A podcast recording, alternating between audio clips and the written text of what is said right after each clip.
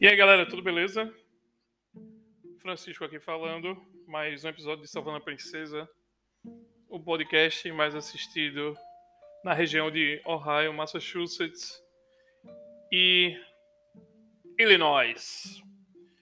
É, como falado anteriormente, eu pretendo ter uma frequência maior agora no, na gravação do, do, do podcast, né, já que passei mais de um ano sem gravar e tento pelo menos gravar um a cada dois dias, ou tentar, se tiver material, gravar todo dia, para que é, vocês possam acompanhar aí e dar o feedback.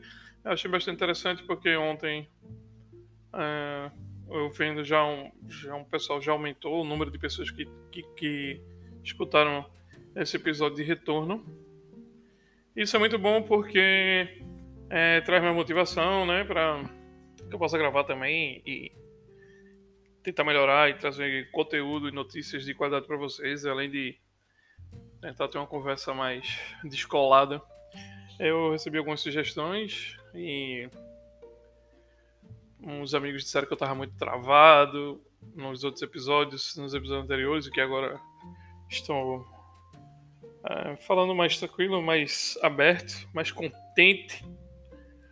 Então, Vamos lá, eu tenho algumas notícias aqui. Né? Ontem foi um, um dia importante porque houve o lançamento do Switch Sports, né?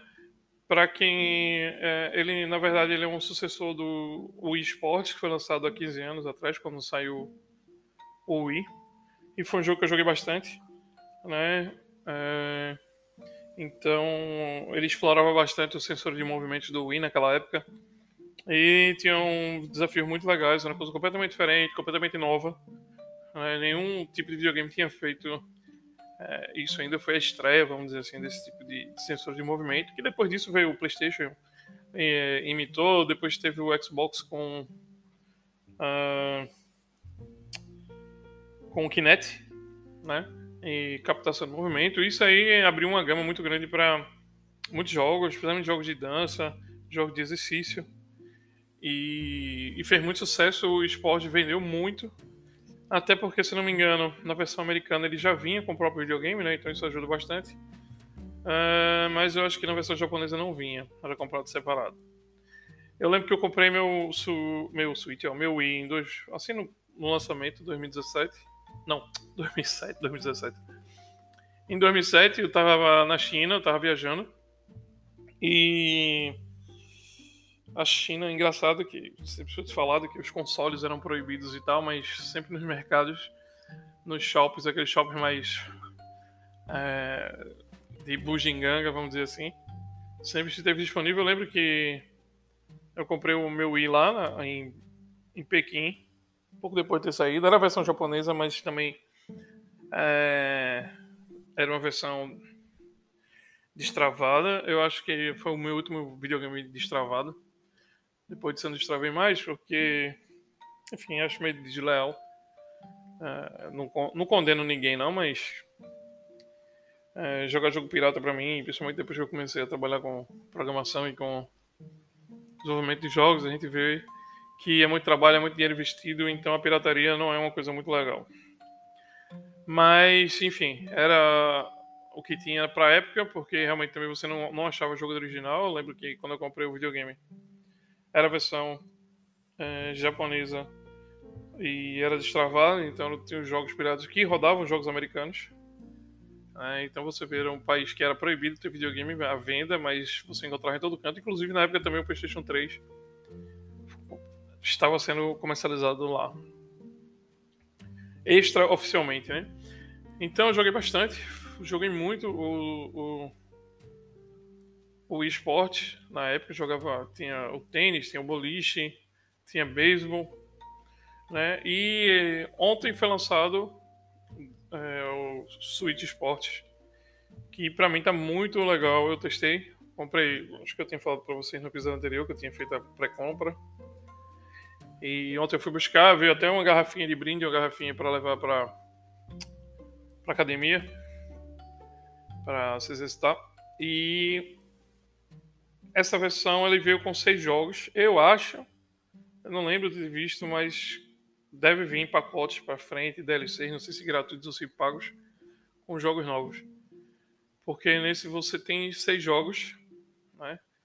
É, você tem boliche, você tem tênis, que era do, do, do, do esportes original, você tem o badminton, você tem vôlei, você tem futebol. E você tem uma briga de espadas que eu esqueci o nome, mas que é Chambara, Chambara.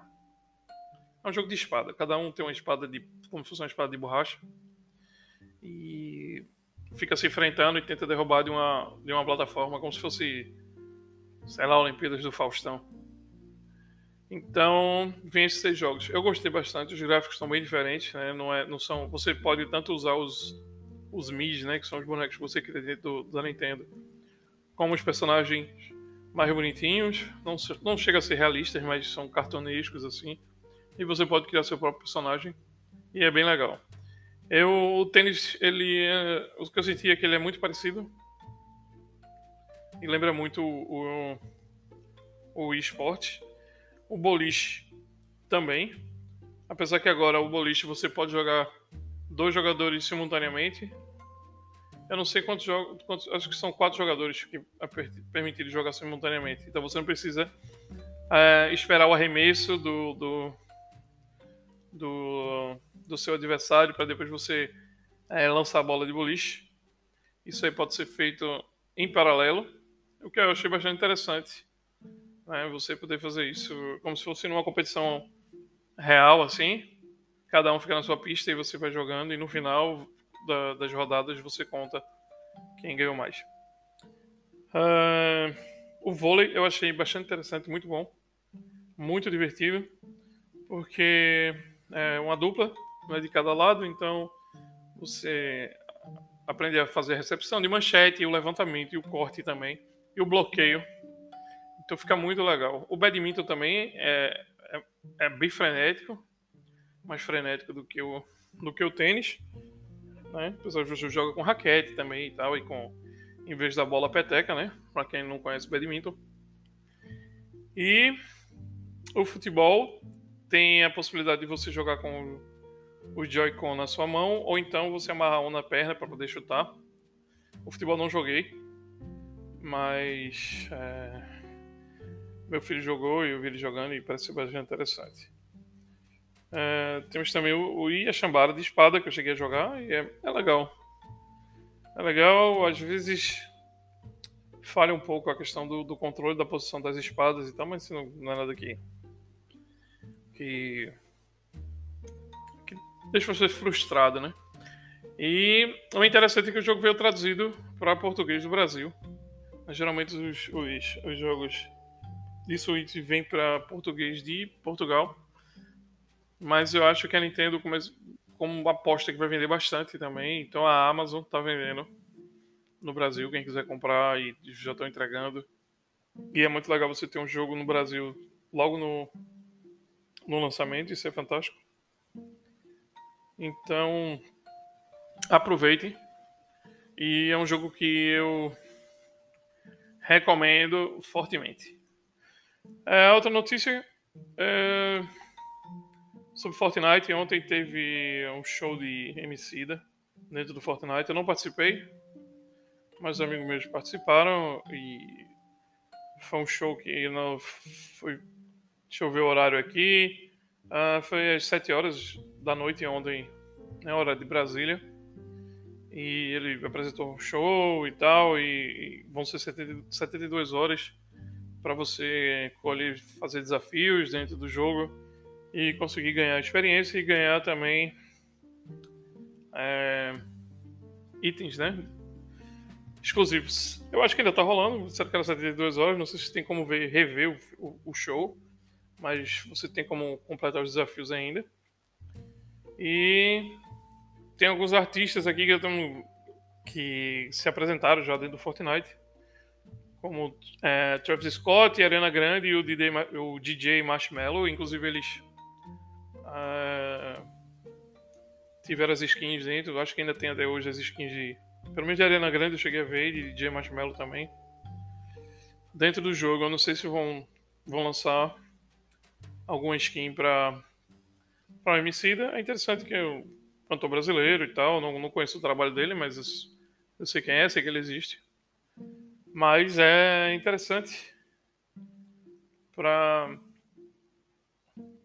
para participar e enfim ganhar experiência e é uma experiência nova né ter esse, esse pelo menos para um cantor brasileiro dentro do jogo partindo para outra notícia aqui uh, foi anunciado o Call of Duty que vai sair esse ano que é o Modern Warfare 2 que eu não sei porque os caras mantêm o mesmo nome, podiam pelo menos colocar um nome diferente do que já existe o Call of Duty Modern Warfare 2, uh, que eu jogava, inclusive na época, eu jogava no Xbox 360, com esses mesmos meus amigos que eu jogo até hoje. E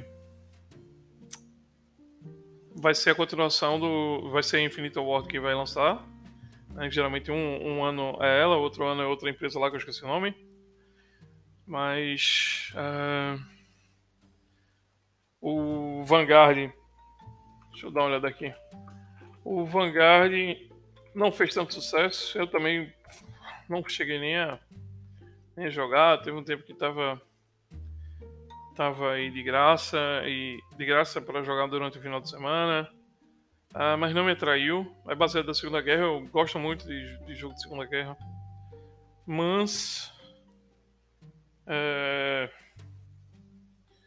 Não curti, não, não, tive vontade de jogar porque tem umas histórias que são meio falsadas e tal. E enfim, o Call of Duty, depois do Warzone, os caras meio que perderam a mão e estão fazendo negócio com Godzilla, com King Kong. Então, meu irmão, era uma coisa que se prestava a ser algo mais realista. Claro, tinha umas coisas nos jogos, por exemplo, que Uh, acho que no da Segunda Guerra tinha um que você lutava contra zumbis, mas era uma coisa bem separada, né? Os caras não forçavam isso dentro do jogo. Ah, eu vi aqui a desenvolvedora do, do, do Vanguard. É o. A Sledgehammer Games. Eu não sei se ela chegou a lançar. Uh, hum, aqui. Uh, tem a lista dela aqui. Então essa Sledgehammer ela lançou o Vanguard, né? Ela lançou o da Segunda Guerra Mundial em 2018, foi. Em 2017 e 2018, que foi o Call of Duty da WW2, né? É, ela lançou em 2014 o Call of Duty Advanced Warfare, eu não joguei. E ela lançou o Call of Duty Modern Warfare 3 em 2011. Foi o jogo eu também não joguei. Agora, se você pegar aqui, por exemplo, uh, Infinite World, eu posso demorar um pouco pra falar, porque eu tô pesquisando no Google mesmo, que eu não tenho como decorar tudo isso não, né? Que eu não tô com a porra não. Então, uh, a Infinite World ela lançou o Modern Warfare em 2019, que depois disso uh, foi quando começou o Ozone e e fez um, um, um, grande sucesso na época. Mas agora tá uma zona porque botaram Godzilla e King Kong e tô fora. Ah, em 2019 já lançaram, como eu falei, o Call of Duty Modern Warfare. Que uh, eles lançaram dois. Eles fizeram o, o remake também, né? O remake não, mas é a remasterização do Modern Warfare 2, que saiu também em 2020. E acho que tem uma porrada aqui. Fez o primeiro Call of Duty. Fez o Call of Duty. Engraçado, Modern Warfare 3 junto. Com a Sledgehammer. Não sei. Mas enfim, ela que começou a lançar os, os Call of Duty. E na minha opinião foram os, os melhores. Do que a da, da Slide. E geralmente é isso que acontecia. Eu acho que um ano lançava a Infinity Ward lançava um, e no outro ano a, a Slide lançava outro. E eu lembro que tinha uma época também que lançava o Modern Warfare, depois lançava o Black Ops, Diga-se de passagem, o Black Ops 1 foi muito bom, o 2 também. Era bem, bem legal, mas você lançar um por ano, tipo futebol, FIFA ou NBA, enche o saco. Os caras não tem muita. Apesar que eram duas empresas diferentes, então tava meio que dois anos para uma empresa lançar um jogo novo, né? Um jogo diferente. Uh, deixa eu ver mais aqui. Ah, e a novidade também, não de lançamento de jogos, mas da minha parte, é que eu adquiri um Quest 2 que é um o óculos de realidade virtual da que era da Oculus e agora se chama Meta, né? MetaQuest, que é da do Facebook. E eu confesso para vocês que eu fiquei muito surpreso. Na verdade, eu tinha feito um teste com VR um amigo meu que veio aqui em casa, o Alisson. E para quem não sabe, eu, eu cheguei a desenvolver para VR, mas lá há uns 5 anos atrás, 6 anos atrás, não lembro. Mas era para celular. Então, com seis anos de diferença, já, já muda muita coisa, os gráficos já são completamente diferentes. É, eu achei fantástico o Quest, porque ele, querendo ou não, ele é baseado em Android, então ele é como se fosse um celular também, mas é bem mais moderno, com lentes adaptadas e com controles também. E é um preço mais barato do que os headsets é, mais conhecidos do mercado. E é, é um grande é uma grande ferramenta para quem quer entrar no, no, mundo de VR e do chamado metaverso. Né? E dos jogos também que existem por aí. Mas da minha parte, o meu maior interesse também, além de ter esses jogos, foi também jogar no PC. E porque você, através de um cabo ou uma conexão Bluetooth, você consegue conectar no PC e jogar os jogos que tem na Steam também. Né? Não só na Steam, mas outros, por exemplo. Minha grande curiosidade era poder jogar o, o Flight Simulator da Microsoft com realidade virtual. E eu posso dizer para vocês, é uma experiência fantástica. Porque eu jogava em dois monitores. Uh, cheguei a. Eu não lembro se eu joguei com três. Não, três monitores eu joguei um jogo de caminhão que é o Euro Truck Simulator. Mas eu joguei o, o Flight Simulator com dois monitores era massa, mas não se compara você com óculos de realidade virtual dentro do jogo é fantástico, porque parece que você está dentro da aeronave. Você olha para todo canto, tem o seu controle. Né, eu tenho um manche aqui que eu da Trustmaster que eu uso, que eu gosto bastante. E a realidade virtual é, é, é fantástica. Eu confesso que eu senti um pouco de, de, de enjoo, não nesse jogo, nem no Euro Truck Simulator também, que parece que você está dentro do caminhão. Claro que para você rodar jogo de PC você tem que ter um PC razoável, né, com placa de vídeo interessante, com memória. Porque boa parte do processamento é feito dentro do, do computador. Eu acho que o, o Meta, o óculos, ele só. Não sei se ele usa processamento, isso aí tem que ser pesquisado, mas enfim. É fantástico. E como eu estava dizendo, alguns jogos me, de, me deixaram um pouco enjoado. Como jogos de, de você se movimentar, principalmente jogos de tiro você vai se movimentando, chega um momento que você fica enjoado porque.